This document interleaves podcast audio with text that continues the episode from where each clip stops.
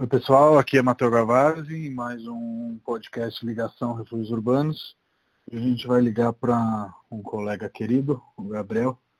Já já vocês vão entender um pouco mais da história dele. Oi Gabriel. Oi, tudo bem? Tudo bom? Tudo contigo. Tá tudo bem aí? Como tá vivendo a quarentena? Ah, tá bem, tudo bem. Dentro do possível tá tudo certo. Arrumando apartamento, regando planta, tirando planta, cortando planta, plantando planta. Tá tudo bem. Escuta, normalmente a gente começa essas conversas com o convidado se apresentando. Eu já falei que você é um querido e um colega, mas não falei muita mais coisa. Ah, querido, obrigado. Então, se você quiser começar. É, bem, acho que você já, já deve ter falado que meu nome é Gabriel, antes da, de começar Sim, a chamada. Eu sou profissional do mercado imobiliário, formado em arquitetura, paulistano e brasileiro. E confinado como todo mundo agora. Em São Paulo. Exatamente. Gabi, eu sempre começo com uma, com uma pergunta, ou algumas eu comecei assim, é, com os arquitetos que eu entrevistei, pedindo se você sempre quis ser arquiteto. Se eu sempre quis ser arquiteto, olha, desde criança a brincadeira para mim era desenhar e fazer maquete, planejar espaços. Então eu com meus quatro, cinco anos de idade eu já empurrava cadeira, sofá para testar outras organizações. Minha mãe ficava puta da vida comigo. Então acho que talvez eu nem imaginasse ser mas já tinha alguma coisa ali falando desde, desde cedo. E quando caiu essa ficha? Ah, na verdade, quando eu estava no colégio, né, que a gente tem que Escolher. decidir, pois é.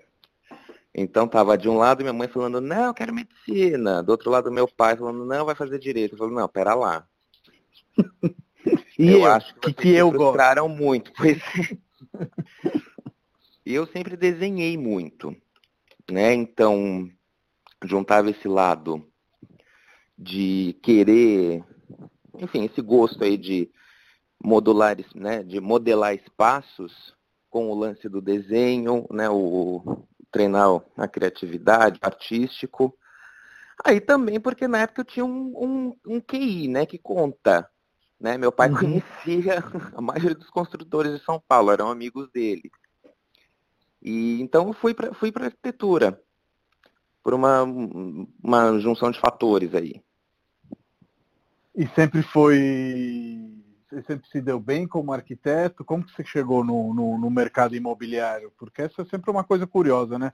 A arquitetura hum, até que sim. pode ser uma vocação, mas ninguém acorda de manhã para ser consultor imobiliário. É, né? ninguém acorda de manhã e fala assim, nossa, quero ser corretor agora. Não. Não, não acontece. Acontece, né? Tirando que eu, isso, uma vez eu falei pro meu pai, acho que com uns 12, 13, 13 anos de idade.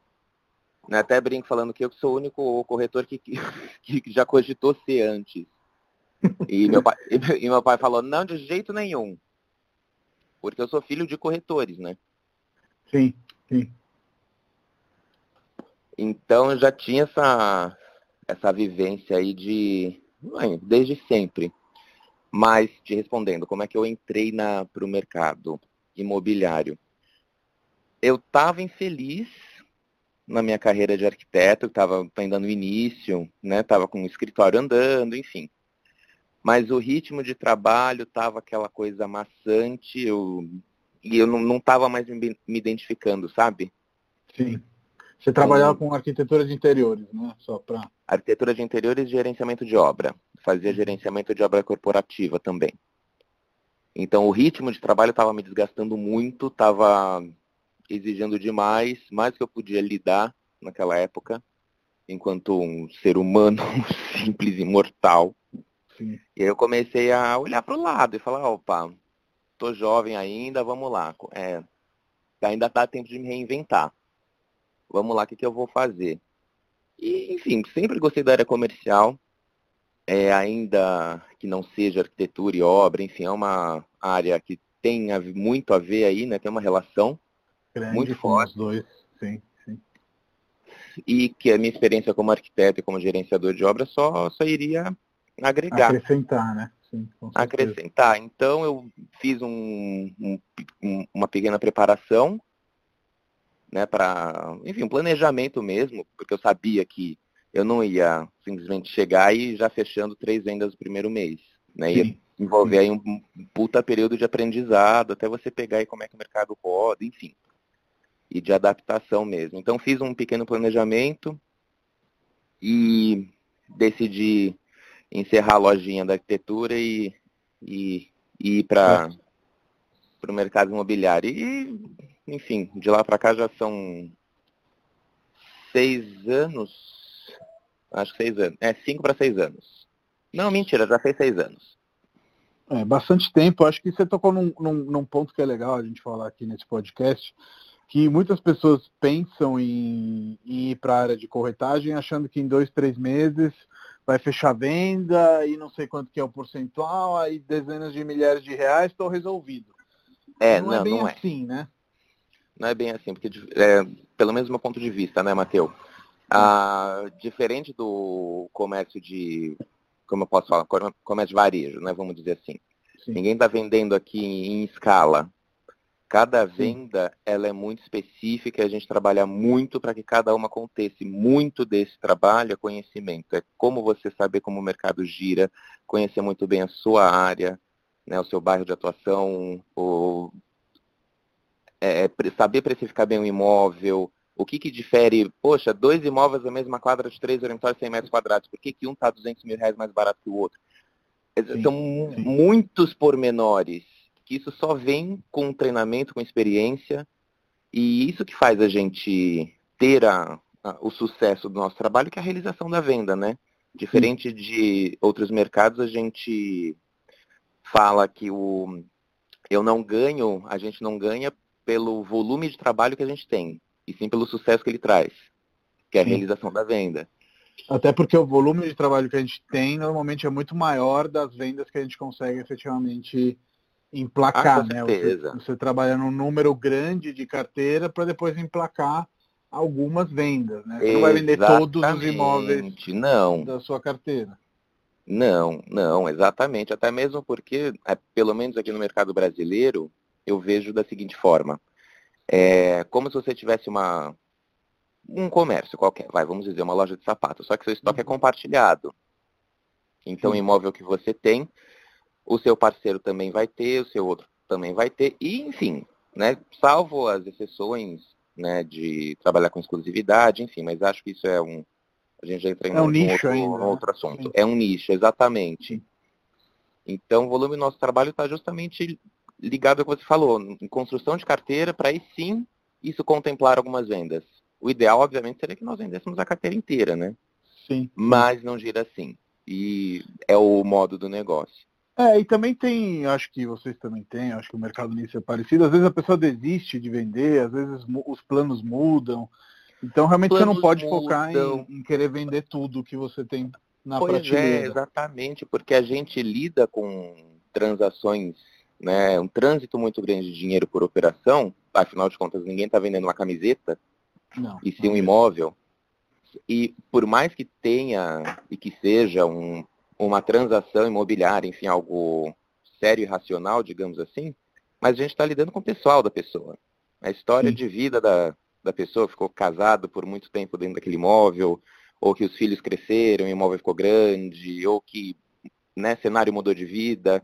Sim. Então a gente tem que bancar o lado psicólogo também, né, para para. É, no, no, no, nosso dia a dia, eu acho que a gente cultiva muito mais relacionamentos do que efetivamente vender imóveis, até porque a gente não vende nada, né? O imóvel é do vendedor exatamente. e quem compra é o. E quem compra é o comprador. É, exatamente.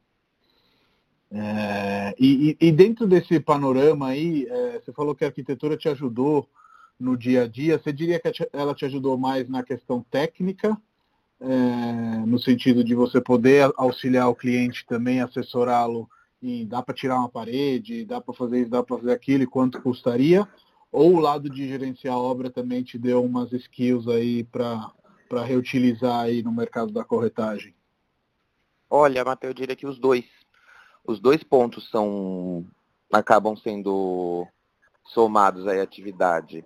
Uh, um pelo lado de criativo, né, projetual, ah, dá para ampliar essa Sim. sala aqui, dá para fazer uma parede verde aqui, é, enfim, dá para colocar um piso assim, essa luminária se trabalha assim, assim, assado, vai dar um efeito de cenografia assim que você quer, enfim. Até o gerenciamento de obra, que aí traz o lado técnico da coisa. É, mas para você ter esse resultado, você vai investir aí de X a X por uhum. metro quadrado, dentro dessa faixa, é uma coisa mais uau, mais, né, impactante, então esse valor obviamente mais. vai mudar. Sim. E, e, Diga. E como, e como você chegou até o Casas Bacanas, que hoje é a imobiliária de qual você é sócio também, né? Junto com, com o Amor. Sim, sim. O... Como eu cheguei no Casas Bacanas? Bom, vamos lá. Eu tinha decidido né, fazer esse, esse planejamentozinho aí de essa mudança de, de trajetória. E só que eu não queria ir para a imobiliária grande, né? Eu queria Sim. justamente buscar algo de nicho. Então foi quando eu fiz uma pequena seleção, desde a época da faculdade, olha só, né, coisa louca, desde a época da faculdade, primeiro semestre, eu lembro que eu vi, pode citar nomes?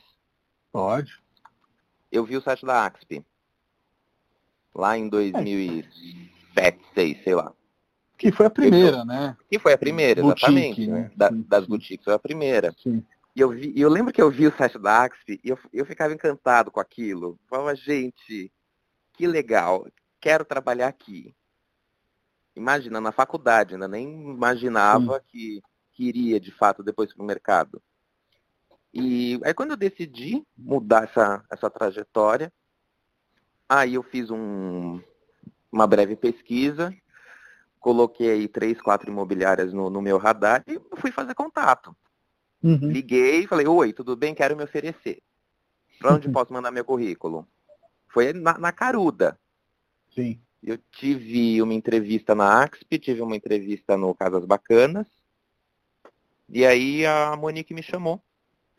E, enfim, cá, cá estamos.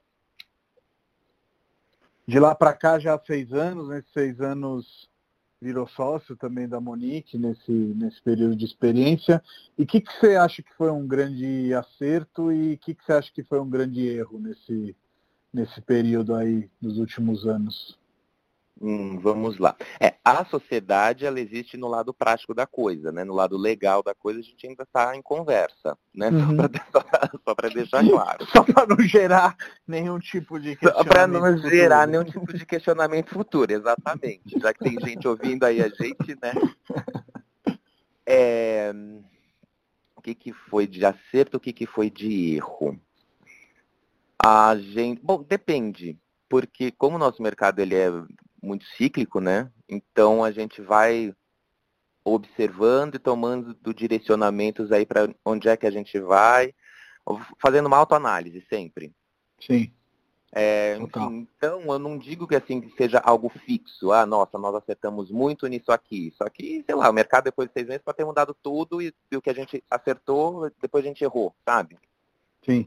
Então, eu diria assim que por fases, o, a gente reduziu a equipe, que dentro do nosso modelo, né, para aquele contexto, funcionou muito bem, para a gente estar tá bem mais próximo de todo mundo. E centralizando é, a, a, operação também num nível geográfico, né? Antes vocês atendiam. E centralizando, exatamente. Hum. Antes começou. A gente sempre teve um, um perfil de atuação é, focado em alguns bairros. Só Sim. que, enfim, no dia a dia, assim, ah, o imóvel do meu amigo no Morumbi. Né? Vai lá e pega. Um exemplo. Aí vai lá e pega, ah, o imóvel do meu amigo na sei lá onde. Sabe? Então, assim, Sim. não, peraí. Vamos colocar ordem aqui. É, primeiro que assim, ah, imóvel na, né, sei lá, na Piraporinha de Bom Jesus, sei lá. Sim. E, desculpa, você conhece o mercado, como é que funciona lá? Eu não sei. Não. Total. Como é que a gente pode prestar um bom atendimento? Então não. Então a gente come... aí sim a gente enxugou mesmo alguns bairros que a gente estava encenando entrar, falou, não, vamos continuar, mas de uma outra forma, um pouquinho mais devagar. Outros bairros vamos cortar mesmo. São bairros que a gente tinha pouquíssima oferta na nossa carteira, que eram mais ou menos coisas assim, sabe, de indicações que chegavam.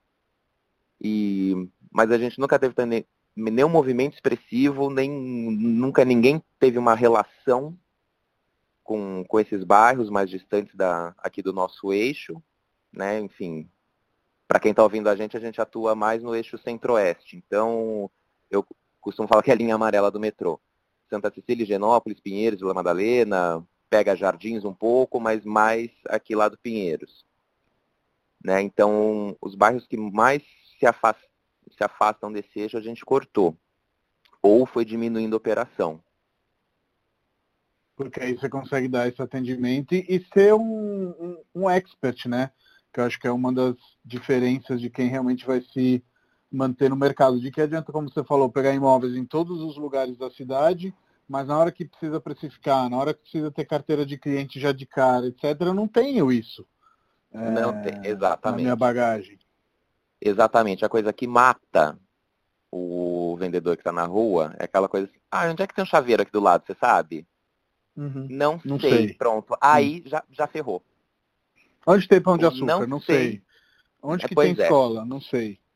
Claro, isso é uma coisa muito específica, tipo, ah, estou procurando uma clínica de acupuntura chinesa. Tá, vou procurar para você, calma aí. Tá, Exato, tudo sim. bem, vou me informar e te falo, né? Mas agora, o geralzão do bairro, como é que o bairro funciona, você tem que saber. Sim, sim.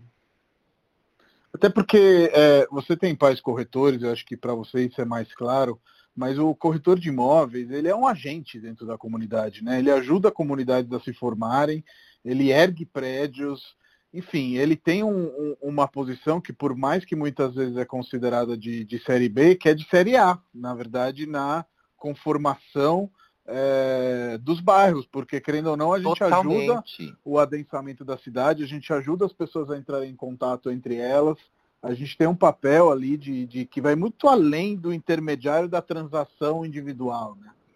Totalmente. E isso, voltando numa pergunta que você me fez, né, do quanto a minha formação, minha experiência como arquiteto é, contribui.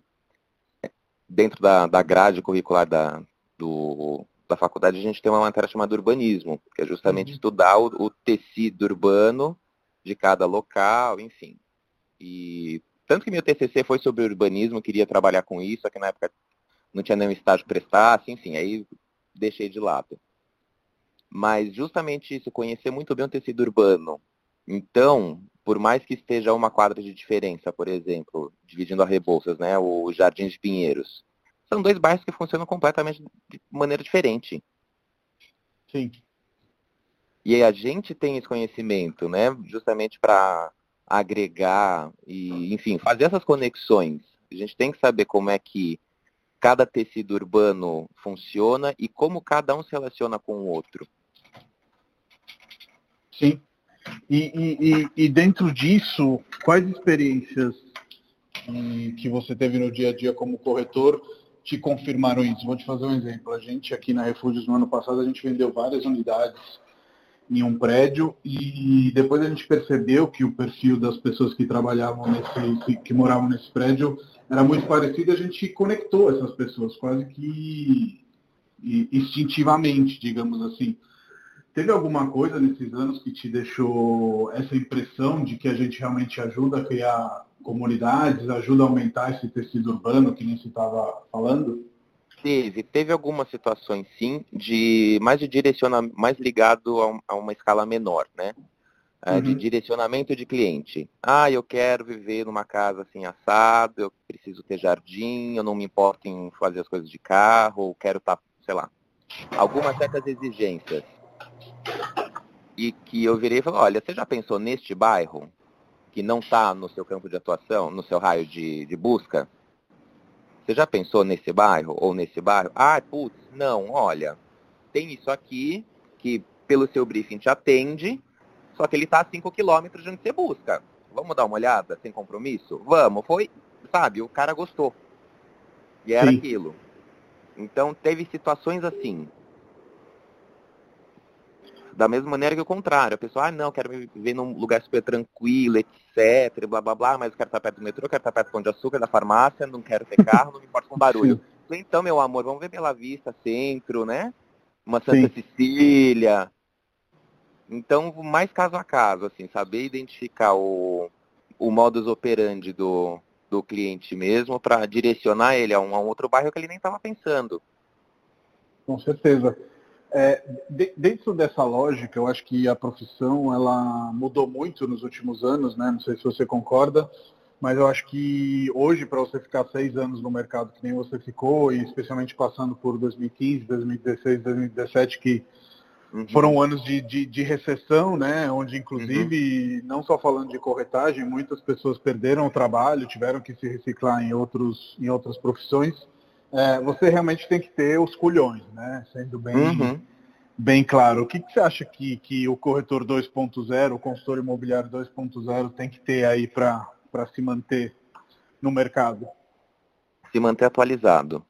E muitas Entendi. vezes não é nem se manter atualizado apenas com cursos, é, materiais que né, estão disponíveis, pagos ou não, mas é se manter atualizado em todas as esferas.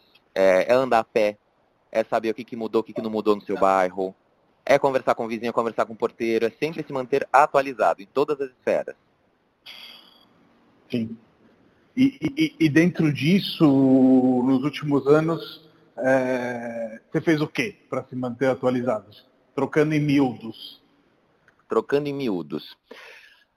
Eu fiz um, um curso ou outro online, é, coisas de curta duração, enfim, de especialização de mercado, negociação.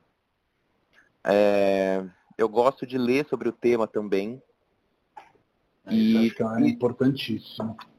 Pois é, então quarentena, gente, tem uma porrada de boa indicação aí para leitura, mesmo Sim. leituras não relacionadas ao mercado, né? Como a nossa profissão é interdisciplinar, é, eu costumo ler muita coisa também de arquitetura, de urbanismo, é, e nem sempre e... você tem conteúdo também em forma de livro, não, né? Não tem, exatamente. É. Por isso que eu falo, ah, se manter atualizado em todas as esferas. Às vezes o conteúdo que você precisa é justamente andar no bairro e saber quantos prédios estão subindo novos no seu perímetro do que do que de fato buscar isso, enfim, né? muitas vezes a gente não vai ter um, uma fonte de conteúdo direcionada para aquilo que você Sim. quer, para aquilo que você precisa saber na hora, naquela hora. E, e, e, você falou sobre prédio, etc. Essa era uma das perguntas que eu ia te fazer. O que vai ser de Pinheiros, hein? Vocês que são especialistas nesse bairro e estão vendo toda a mudança desde seis anos atrás, que não era tão pop como é hoje, né? Até uhum, esse momento uhum. atual, onde predinho está indo embora e vai subir prédio. Olha, Pinheiros, é, eu namoro Pinheiros desde muito antes, né? É, eu, eu sou menino que cresci achando que o leite vem da vaca. Hum. cresci dentro de condomínio, fechado no Morumbi. Então, eu, Pinheiros era assim, o bairro que eu vinha pra, pra barzinho, pra boteco. Bem, bem lá atrás mesmo, vou nem falar quando, que bobear nem lembro. Então eu vi essa mudança de Pinheiros ocorrer, porque era um bairro de estudante, né? Sim. Era um bairro como que a gente pode traçar um paralelo hoje? Sei lá, Vila Boate, vamos dizer assim? Vila Boate é, ainda está mais popzinha já. E era um bairro bairro, né? Tipo, você tinha um bairro, bairro. A, ofi a, oficina, o boteco, que nem você falou, mas você não tinha um restaurante chique, você não tinha não quitanda. Tinha, não tinha um bistrozinho, é, a quitanda que tinha. vende o suquinho a 27 reais, 300 ml, não tinha nada disso. é, exato. Né? Você vai na padaria, pede um pão na chapa com, com aquela piada que eu adoro você vai no, na padaria e pede um pão na chapa com, com leite, é bread with, with blá blá blá e um latte. E, né, e paga tipo 50 reais. 30, é, é, isso. Mas enfim, isso é só uma piadinha, né? Tirando, né?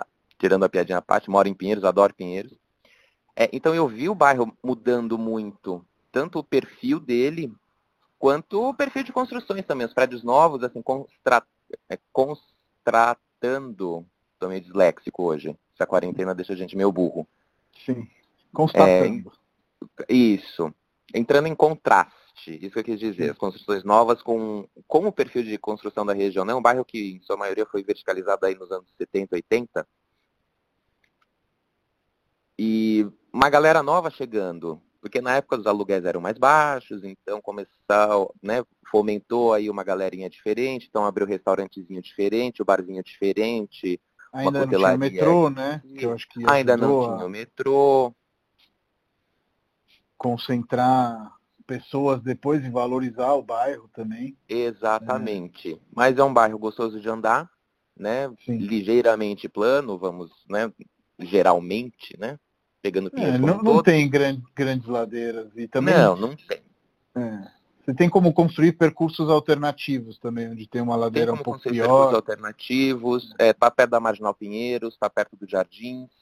É um bairro de passagem. Todo mundo que sai da Zona Sul vai para o centro passa por Pinheiros ou pela borda dele. Todo mundo que sai do Jardins e Bracuera vai para Zona Oeste passa por Pinheiros também. Então, é, ele ser um bairro é, que é meio que rota para grande parte da população paulistana, ter esses fatores nessa época, né?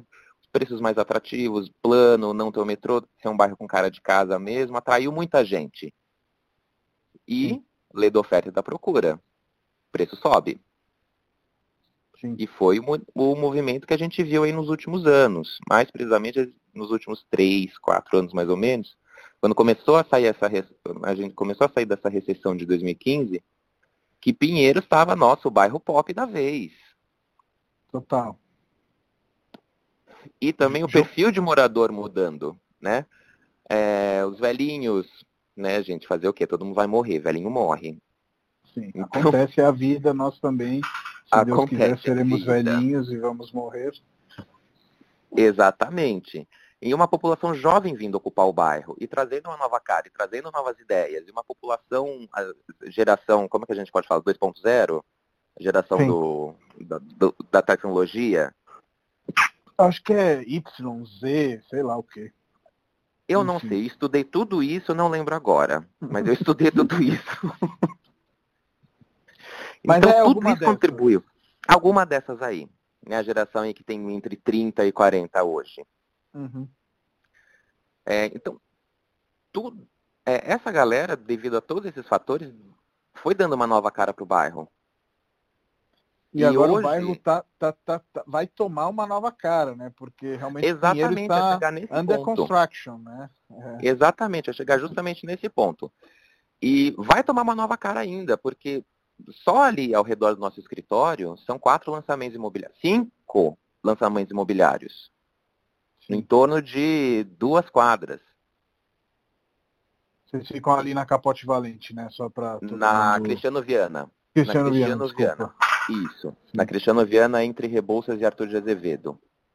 Numa vilinha fofa, gracinha, mas Sim. que vai saber em quanto tempo ela vai durar. Sim, é. Uma coisa que me surpreendeu muito foi aquele. O, o lugar na frente de vocês mesmo, né? Que, que que uhum. saiu, que é uma esquina na Rebouças, né? E que vai ser. Era ali o vai ser o. É. Era ali o vai um ser restaurante o... japonês famosíssimo. Exato. O Pods vai ser ali, da FGMF? Acho que sim, né? Eu não lembro agora. Eu lembro que eu fui lá no stand de lançamento dar uma fuçada. Vai ser um prédio multifuncional, unidades pequenininhas, ou um, um pouco maiores, vai ter lojas, né? comerciais. Né? É. Sim, sim, sim. Eu acho que é isso mesmo. Mas enfim, há, há, cinco anos atrás você nunca pensaria em lançamentos na Rebouças. Eu acho que isso é um, um fato, assim.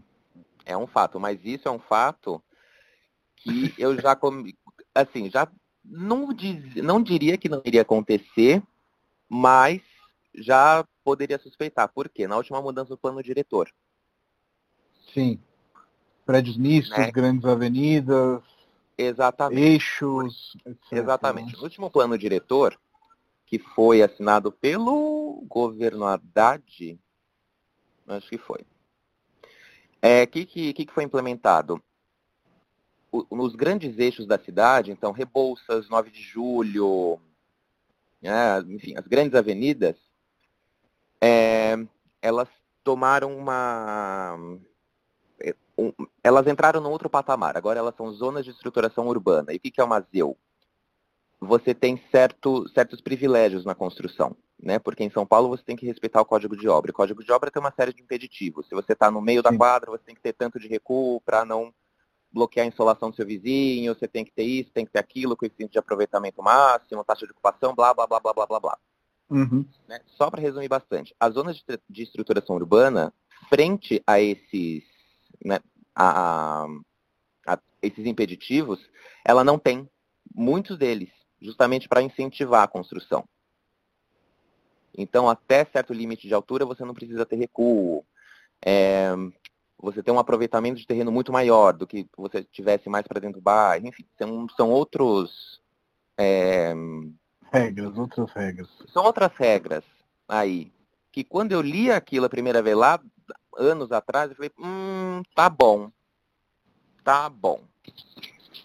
Vamos ver os, as avenidas mudarem aí com os anos. Sim. Enfim, tá chegando agora, né? E você acha que Pinheiros vai comportar? Porque eu, eu assim, não moro em Pinheiros, então não consigo uhum. mesmo medir, mas quando eu vejo assim, eu vou muito para o Cine Sala, vou para Pinheiros num restaurante, etc. Uhum, uhum. É, já percebo que há uma certa hiperlotação, assim, para ruas com carros, para pessoas andarem, enfim. E está subindo muita coisa. Você acha que vai comportar? A cidade vai se, se, se arbitrar sozinha ou vai virar um caos? Não, Matheus, caos não vira. É, a gente vai ver sim aí um, uma população de, do bairro inflar, é, mas essa população ela vai estar perto dos grandes eixos de, de, de, distribuição aí. Vão estar perto das grandes avenidas, perto dos metrôs, aqui mesmo perto da minha casa. Tem três lançamentos aqui na, ao redor da Rua dos Pinheiros. É, mas são empreendimentos que já vêm com, com caráter é mais ligado ao, ao modo de vida do, do jovem de hoje, né? Que a galera que preza é, ou fazer home office, ou é, não ter carro, né? A cultura do, do não ter carro porque polui, porque é gasto, porque é trabalho, então prefere pegar um patinete e andar, né? Ir até o trabalho, ou sua bicicleta elétrica, ou estar perto do metrô. Então, é, a coisa está se configurando de um jeito que esse movimento fique mais intensificado, claro, isso a gente vai ver, mas perto da, das saídas do bairro. Né? Então, assim, é, acredito eu, claro, tirando os serviços que você tem dentro do bairro, por exemplo, supermercados. Se hoje você fica 10 minutos na fila, é, daqui a algum tempo você vai ficar meia hora. Sim. Então, mas questões de circulação, eu não, não vejo tão uma questão aí tão para se preocupar. As cidades, no final, elas acabam sempre se, se regulando, até no sentido de que se lotar demais, algumas pessoas vão querer sair, enfim. O movimento é sempre a, orgânico, a como, né? Exato. O movimento orgânico, a sociedade como um todo, ela se autorregula. Então, a gente ainda tem espaço ainda para receber gente no bairro, né? E mas não acredito que seja que vire uma, uma grande questão. Pelo menos não aí no, nos próximos anos aí, né? A curto, médio prazo, dois, três anos. É, de certa forma é bom, assim, ver o mercado retomando, né? Vontade de fazer novos lançamentos, pessoas podendo uhum. adquirir imóveis, enfim, o déficit habitacional brasileiro e paulistano é sempre grande, então há necessidade de novos apartamentos sempre existe, especialmente pelo que você falou de considerar os novos jeitos de viver, né? Então ninguém mais quer morar Sim. em 150 metros quadrados, com quatro vagas e sei lá o que. Não. Poderia ser o sonho de consumo há 10 anos, né? Provavelmente. Uhum. Hoje é tudo mais compacto, cento e poucos metros, uma vaga, às vezes nem a vaga, mais perto do metrô já está resolvendo o problema, aspas, problema de uma família. Exatamente. Eu acho que essa demanda né, do, do, comprador que existe hoje, desse novo comprador, né, da, dessa galera que consome tecnologia, que consome informação, que tem um, um, modo de vida mais, como eu posso falar, mais limpo, né? Recicla seu lixo, não tem carro por questões ambientais, é, trabalha com, com causas ligadas a ao social, enfim. É, esses novos empreendimentos atendem pelo menos boa parte desse programa. Sim. É, hoje eu vejo assim que pode atender de forma satisfatória. Não sei como a, como a nossa sociedade muda, né? E nós nos autorregulamos. Não sei se esse programa vai atender daqui 5, 10 anos. Pegando o exemplo do Morumbi, por exemplo. Pegando o exemplo do Morumbi, por exemplo. Essa frase ficou horrível, mas tudo bem. Não, mas é verdade. O Morumbi é um bairro que hoje está tendo uma fuga, né, total de pessoas. Ninguém, é, o movimento é muito mais para sair do que para entrar, para morar Exatamente. no Morumbi. E nos anos 90 era o top do top, né? Você Morumbi, Morumbi, minha mãe chegou lá quando era tudo mato, literalmente. Minha mãe foi uma das primeiras moradoras do portal no Morumbi no final da década de 70. Era literalmente uhum. um sítio aquilo. Sim. A Giovanni, Avenida Giovanni Gronchi, o final dela era de terra, e ela só ia até o portal do Morumbi. Sim. É, muitos paulistanos é. ricos tinham quase que uma casa de campo no Morumbi, né? Exatamente. Era casa exatamente de final de isso. semana. E... Era casa de final de semana, exatamente. Era tipo uma área de sítio. Sim, Só que para uma época atendeu às necessidades daquele padrão. Né? Foi o boom do mercado aí do, dos anos 80, começo dos 90. Esse padrão não se sustentou. Por quê? Mudou né, mudou a cabeça da, do consumidor, mudou a cabeça do indivíduo, do cidadão, de pensar muito mais nesse coletivo. Por exemplo, minha mãe mora no Morumbi, adora o Morumbi, mora lá, sei lá, 127 anos de idade, né, e não vai mudar de lá. Sim. Mas você que é filho dela não, não, não topa. Não, exatamente. Porque eu tenho um terço da idade dela. Não, terço não. Tadinha, gente. Ela já adiantando a idade da minha mãe, tem metade da idade dela. Tô fazendo as contas aqui. Ô mãe, desculpa se estiver me ouvindo, viu, mãe? Te amo, tá? Mas, é, mas a cabeça é outra. E hoje Sim. o mercado, obviamente, né, como um todo, tá muito mais ligado a essa nova galera. Que quer uma certa mobilidade em todos os sentidos, né? Que quer uma certa não... mobilidade. Eles que, e os jovens que estão de, que vão ditar né, as novas tendências, o, o novo modo de vida daqui para frente. Então, acredito eu que hoje o programa é esse, é focar na mobilidade urbana, né, te deixar menos preso possível. Então, você quer ter um carro? Tudo bem, só que você vai pagar mais caro então na vaga de garagem. Sim. Porque não é o, o mood agora, mas você está perto do metrô, você tem bicicletário, você tem, sei lá, está perto do parque, coisas que, né, todos esses fatores que, que aí ajudam, que a gente vê que faz parte do programa de muitos clientes que a gente atende, né, Mateu? A famosa qualidade de vida, né? Uhum. Isso aí, resumiu tudo que eu falei em uma palavra, ótimo. Porque no final é isso que o, os clientes acabam procurando quando não estão trabalhando, né?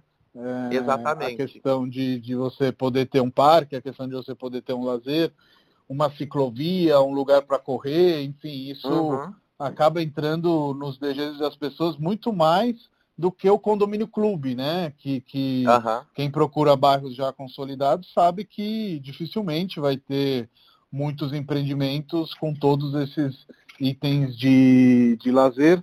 Inclusive, ia chegar nisso, você mora é, nos predinhos da Hípicas, em, em, um deles, né, claramente. Uhum. E, e, eles, graças a Deus, são, são tombados, né? E eu falo graças a Deus não porque bem. eu não, não quero que a cidade mude, mas porque eu acho muito triste, primeiro que perder uma qualidade arquitetônica como aquela dos predinhos, e segundo, perder como as pessoas moravam, né? Na década pois de é. 30, 40, a gente perde a referência quando a gente a demole gente tudo, né? A gente perde história. Sim, sim. A gente perde e, história, né? E como que você chegou até os predinhos? Essa história é bem bacana. Queria que você. Puta, cara, essa história foi o seguinte. Você lembra, né? Acho que eu já te contei isso. Lembro, lembro. Eu devia estar um pouco bêbado quando eu te contei, mas vamos lá, repito.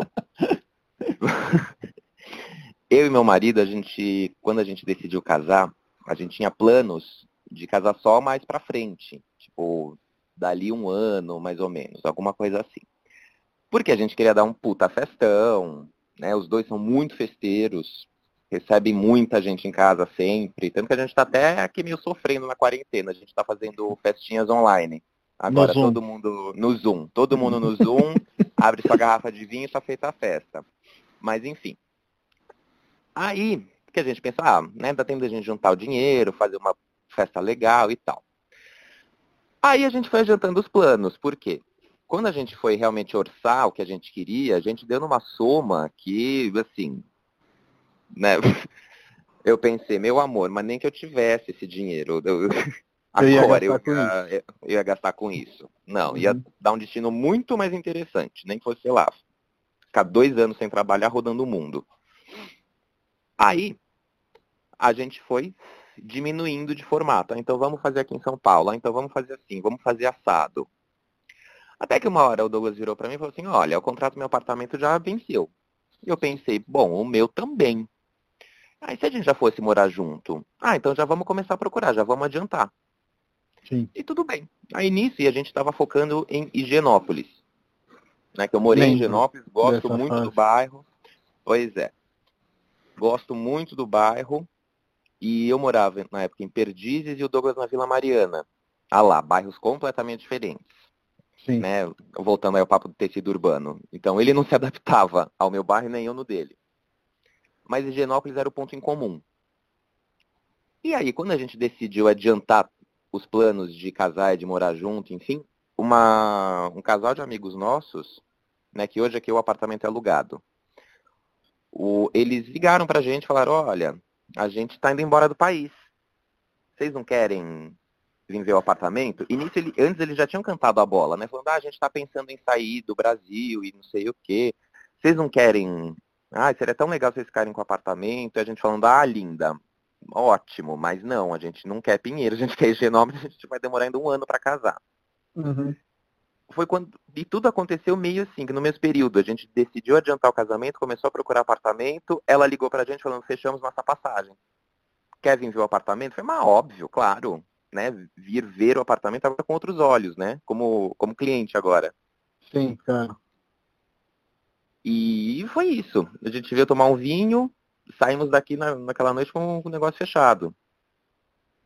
É, o apartamento é realmente encantador e eu acho que vocês tiveram a sorte de, de, de pegar pessoas que fizeram para eles mesmos, né? Que só estavam alugando porque realmente tomaram essa decisão, que, inclusive vários clientes tomaram nesses últimos anos de, de morar fora durante sim, um período. Sim. E vocês quase que ocuparam uma casa pronta, né? Exatamente, porque a, a Luísa tinha reformado o apartamento quando a gente mudou. Ah, e sim, a festa de casamento, né? Que a gente foi reduzindo, reduzindo, reduzindo o formato. Sim, essa até história gente, é maravilhosa. Até que a gente pensou, porra, a gente está pensando em planos mirabolantes que não são a nossa cara. O que, que é a nossa sim. cara? É receber todo mundo em casa. Então vamos fazer um festão em casa, com o apartamento vazio. Sim. E daí e quanta gente vocês juntaram em 120 metros? 100 pessoas. 100 pessoas. Fora o staff de cozinha e bar. Sim. Então Muito tinha aí umas 120 pessoas, DJ, juiz, tinha umas 120 pessoas. Uau. E você me falou que foi uma festa maravilhosa, né? Que não deixou foi. a desejar em nada dos sonhos que vocês tiveram, não. tinham feito no papel, né?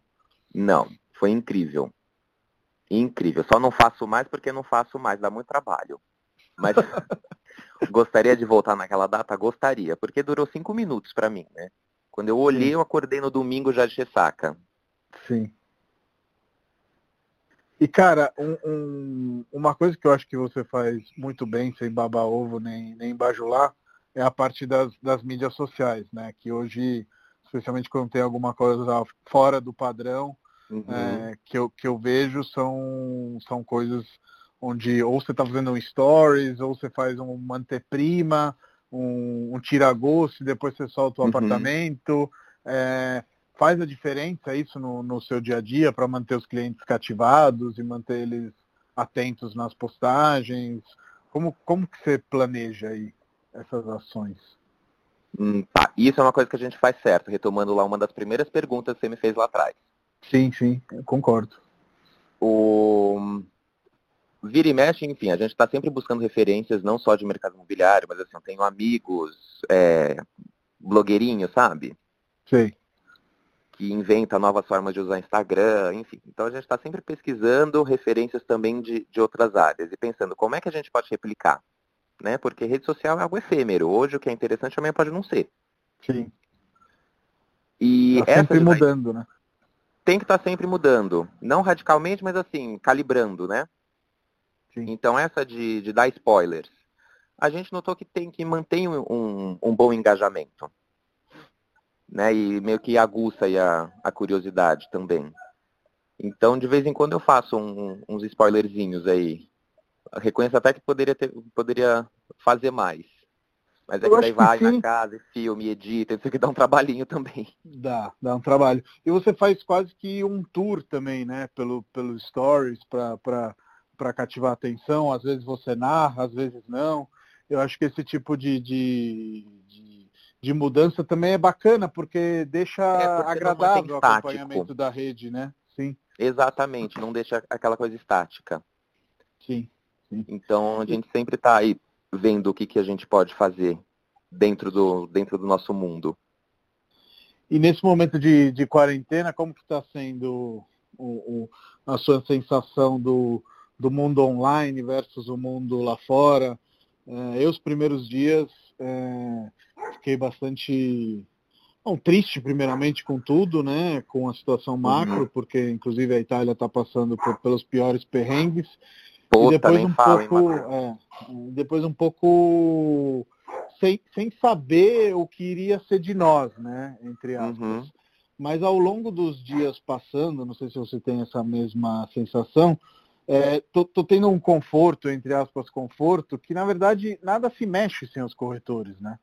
Tipo, você fala muito do, do ah, mercado digital, Uber dos imóveis, isso, aquilo, mas a verdade é que se você estacionar todos os corretores em casa, o mercado imobiliário para. Essa para, é a... exatamente. a verdade verdadeira que, que eu chego, pelo menos. Não sei se eu estou puxando muita sardinha para o nosso lado, mas é, é, isso que eu penso. Não, não acho que está puxando muita sardinha para o nosso lado, não. Eu concordo com você. Claro, sempre vai ter o ponto fora da curva aí. Sim, mas, é, mas vão ser situações pontuais, né? Num, a gente está falando aqui do, do geral. Sim. E, e, como é que foi a pergunta mesmo?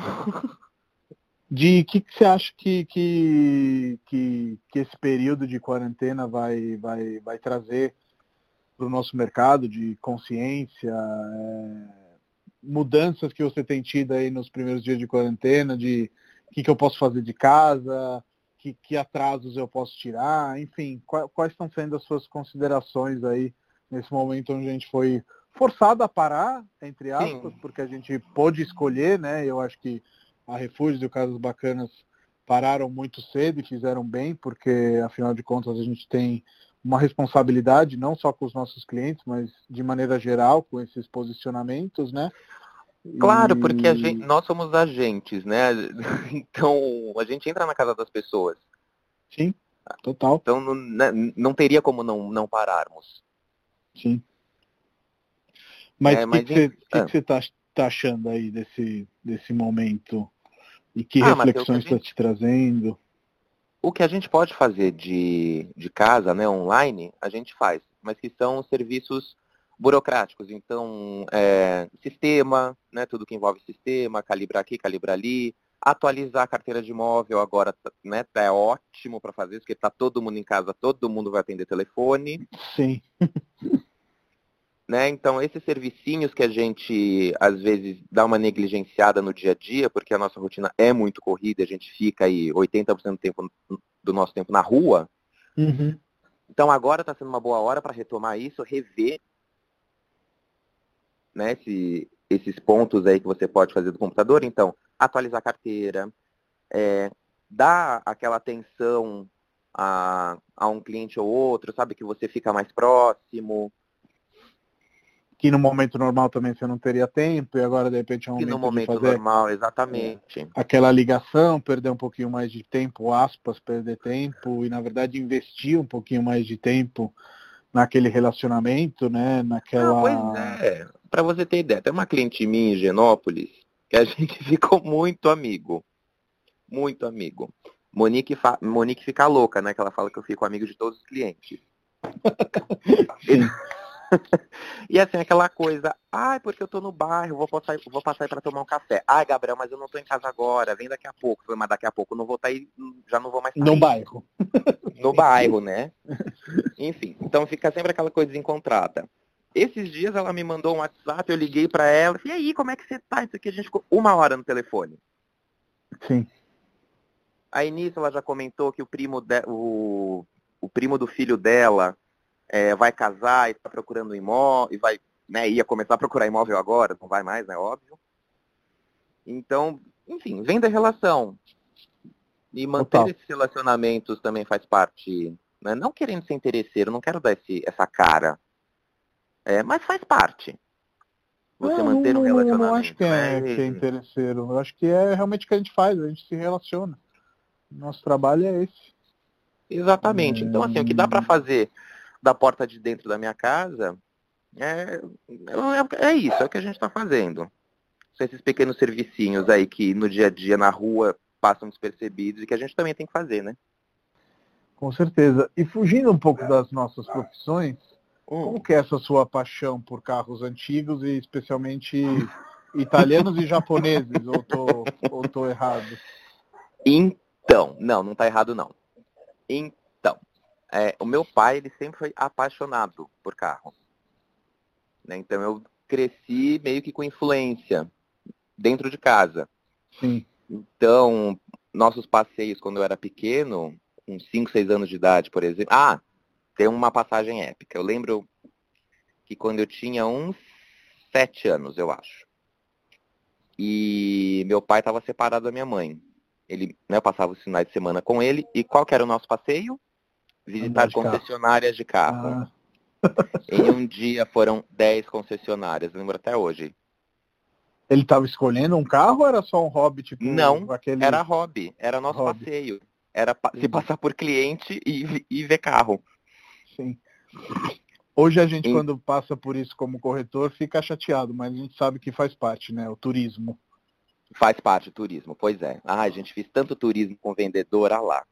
Ah lá, né? O, o karma, o karma vindo. É, é. Então, eu sempre gostei muito de carro. E eu tenho uma predileção por anos 90. Porque, uhum. enfim, é a minha infância, né? Sim. Eu cresci nos anos 90, né? Eu sou aí do finalzinho dos anos 80. Então é quando eu já tinha consciência, quando eu comecei a criar gosto por carro, eram os carros que na época eu via na rua e queria ter, tipo Fiat Tipo, Fiat Tempra, né? Meu pai tinha Ômega, eu falava, compra um Tempra, ele não, aí trocava um Ômega pro outro. Aí, né, a gente vai ficando mais velho, já vai tendo um dinheirinho para começar a brincar. Sim. Aí, enfim, hoje, hoje eu tenho Tempra 95. Ah, você tem o é ainda? Tenho. Achei o que você estava vendendo ele. Não, não, eu vendi o tipo. Ah, você me deu o tipo, é verdade. Eu vendi o tipo. Tive o tipo, Sedit Valvole, o Tempra tá na garagem ainda guardadinho. Tem um Honda Accord 92, que na época, há 20 anos atrás, meu pai tinha um Accord. Então, recentemente eu caiu no colo esse Honda, eu falei, putz, lindo, inteirinho, todo histórico de manutenção, de documentação. Falei, ah, vamos lá, vai para vai pra garagem. Hum. Aí, sabe aquelas compras que você não dá para recusar? Sim. E tem um Toyota Camry também. O Camry é meu, meu xodozão. Carrão de tio, gasta uma gasolina desgraçada. E são, são carros assim de final de semana para você, né? Porque você não usa não, carro no dia a dia, né? Não, não, não, não. O acorde minha mãe usa, só que minha mãe é uma senhora aposentada, enfim, vai para a igreja e para o supermercado. Então para ela tem, tá... não tem esse Perfeito. uso é... não tem esse uso constante. Sim, sim.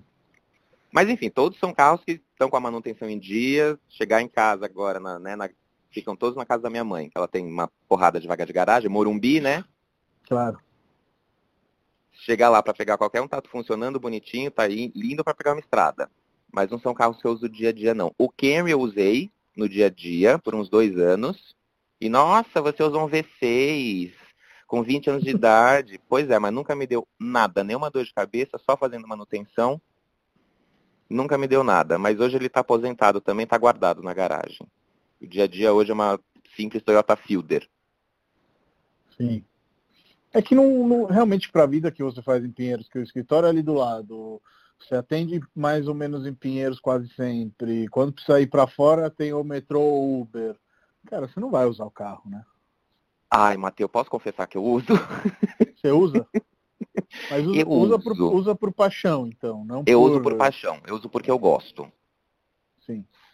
Entendeu? Porque eu poderia muito bem. A, a, por escritório daqui de casa são sete, oito quadras, mais ou menos. Já fui a pé algumas vezes. Sem problema nenhum. Mas aquela coisa, eu chego no escritório, eu tenho que estar aí, tem que estar no jardim, dali um pouco. Ah, eu vou ver um apartamento em Genópolis em seguida. Ah, a cliente me ligou para Imperdizes agora. Então, querendo ou não, eu já vou com carro e já. Eu gosto também, não ligo né? Sim. Enfim, não ligo de pegar o trânsito, por exemplo. Aumenta o som e tá de boa. Total. Para mim é um prazer dirigir.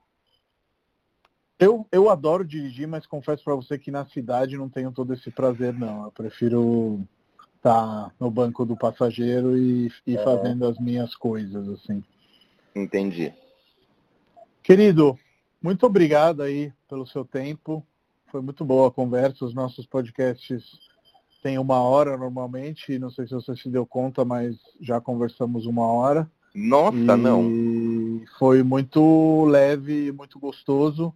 Última coisa que eu sempre peço para a pessoa se despedir é que conselho que ela daria para alguém que está iniciando na, na profissão, no caso o nosso podcast é de corretores, né? Uhum. Então se você tem algum tipo de conselho para a pessoa não pisar nas jacas que a gente pisou. Bom, primeiro de tudo, uh, ah, para quem está entrando agora, né, a maioria não, não pensa nesse, nesse ponto, até mesmo porque, né, que a gente falou lá, na, lá atrás, a gente vira corretor, né? Não, ninguém escolhe ser. E muitas vezes isso não envolve um planejamento financeiro. Assim, planejamento financeiro não é que eu estou falando assim, ah, nossa, tenha muito dinheiro guardado. Não. Não. Não, não é isso. Porque a gente sempre começa do zero, vamos, vamos concordar. Sim, sim. Né? Mas tem um pouquinho para você não se estressar depois de duas semanas, né? Exatamente. Pelo menos assim, um pouquinho e você saber muito bem o que fazer. Sim. Com, com os seus próximos ganhos. Né? Então, essa é uma dica, você ter muito claro isso, né? Ter um planejamento financeiro. Você pode ter zero reais hoje, né? Mas daqui, sei lá, três semanas, vamos dizer que você tenha 30 mil. Você vai gastar os 30 mil agora? Não, não vai. Sim. Você tem que manter, você tem que ter um planejamento. E ser resiliente, porque é muito não que a gente recebe.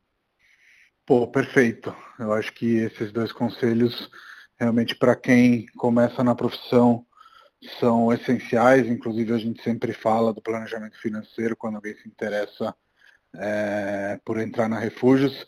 E a resiliência nem se fala, porque o nosso trabalho, como a gente até comentou aqui é, nessa ligação, é feito muito mais de é, nãos do que de sucessos. Então, valeu. Esse foi mais um Ligação Refúgios Urbanos. Dessa vez a gente conversou com o Gabriel do Casas Bacanas.